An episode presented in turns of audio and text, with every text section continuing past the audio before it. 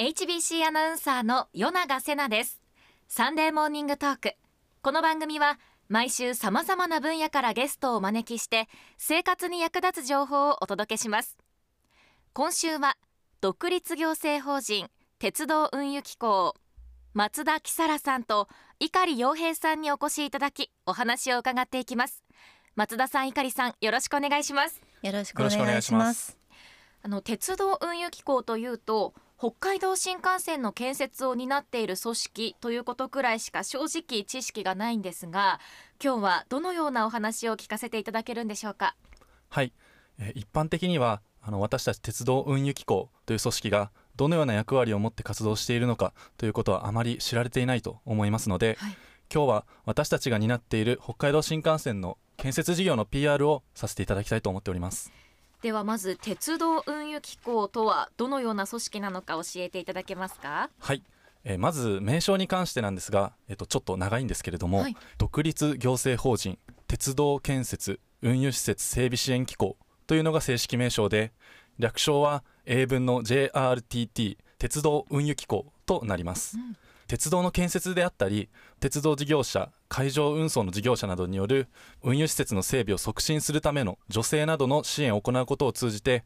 明日を担う交通ネットワークづくりに貢献することを目的としまして2003年に旧日本鉄道建設公団の後継として設立をされました。なるほど。鉄道市として交通そして海運のインフラを支えている会社ということですね。はいおっしゃる通りです特にですねあの整備新幹線建設に関しては一元的に東機構が支えております、うん、え整備新幹線の建設は建設後の線路貸付料収入であったり、え国と地方自治体からの公費等を財源として建設をする仕組みのもと我々鉄道運輸機構が一元的に行っております。整備新幹線建設に関しては具体的にどのような業務を行っているんでしょうか？はい、えー、我々は国の指示を受けて整備新幹線路線のルートの選定から建設工事に至るまで関係官庁地方自治体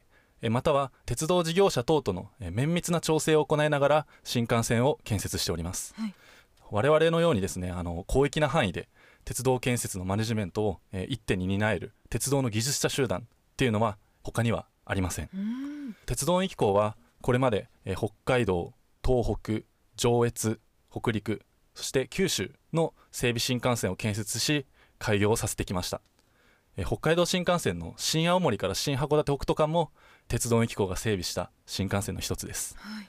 い、現在はですね、えー、北海道新幹線の新函館北斗から札幌のほか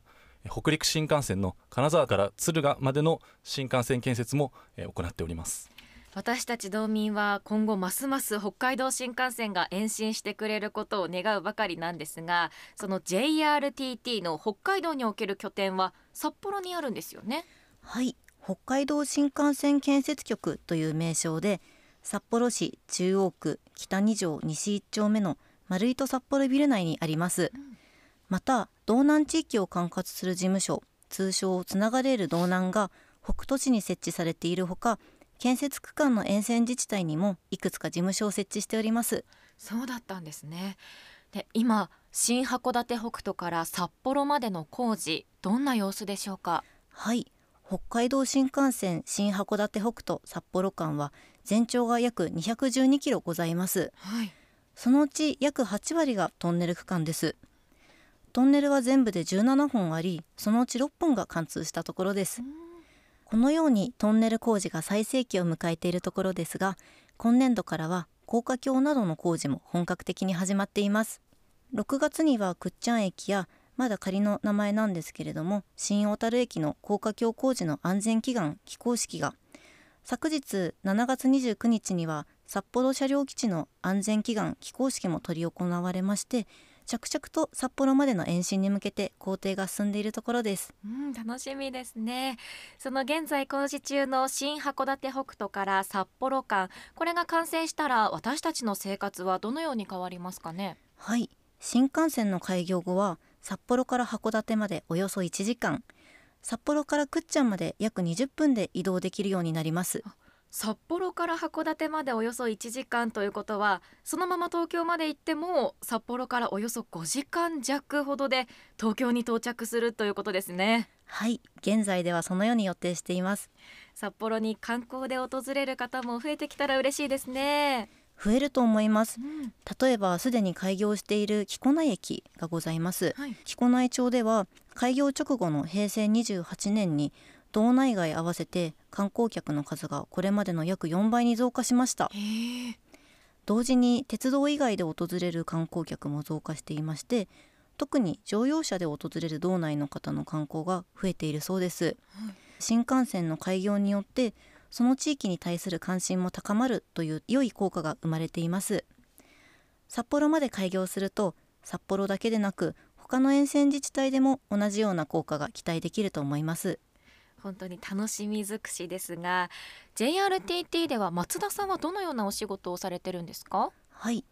JRTT の公式 YouTube があるんですけれども、はい、そちらに掲載する用の北海道新幹線に関する動画の編集ですとかあとはこちら後ほどお話しさせていただくんですけれども SNS もやっておりましてそちらにも日々の工事の様子をお知らせしております。私たちがチェックできる場所がしっかりとあるってことですね、はい、いかりさんはどのようなお仕事をされてるんですか？はい、えー、私はですねあの札幌市にある事務所ではなくてですね、はい、道南の、えー、北海道北斗市に設置されている、まあ、先ほども紹介がありましたけども、つながれる道南にて広報業務を担当しておりまして、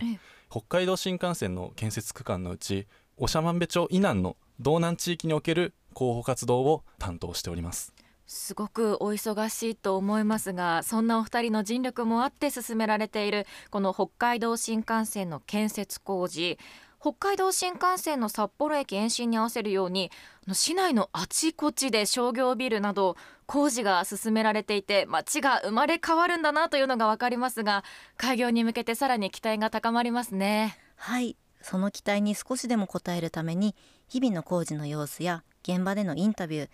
さらには北海道新幹線の通過する地域の情報もインスタグラムおよびフェイスブックで発信しております、はい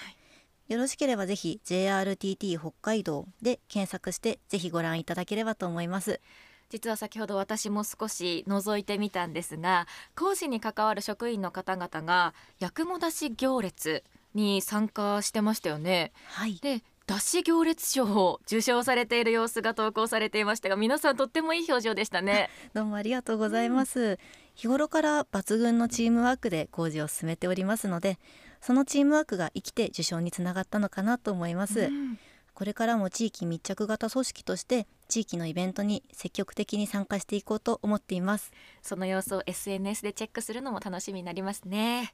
そして冒頭に紹介していただいた道南の拠点今年の春に開設されたそうですね。はい。今年の春よりですね、えー、JR の新函館北斗駅から徒歩5分の場所につながれる道南という新事務所がオープンをしました、はいここでは、えー、JRTT の道南における広報機能も担うと同時にですね、えー、JRTT 初めての試みとなる、えー、広報展示スペースという、まあ、いわゆるギャラリーを常設しております、はい、ここには何があるかと言いますと一番の見どころとしてはですね実際に使用されていた実物のグランクラスシートを展示しております。グランクラスと言いますと、まあ、新幹線で最もグレードの高い座席になります、まあ、飛行機で言えばまあ、ファーストクラスですよね。そうですね、はい、なかなか乗ったことあるっていう人も少ないんじゃないかなと思いますので、はいうん、実はですねここのシートも実際にリクライニング等も動きますので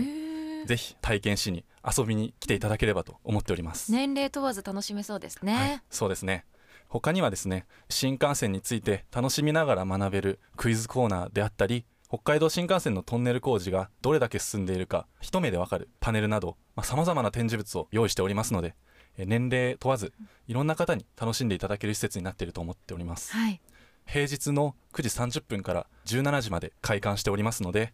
ぜひたくさんの方に遊びに来ていただき楽しみながらですね北海道新幹線について知っていただきたいと思っております。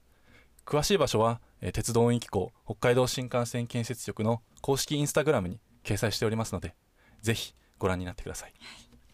2030年の札幌駅開業までもう少し時間がありますけれどもそれまでの足取りを楽しむ方法もたくさん用意されています。道南拠点オフィスつながれる道南内の広報展示スペースやインスタグラム等の各種 SNS JRTT のホームページなどぜひご利用ください。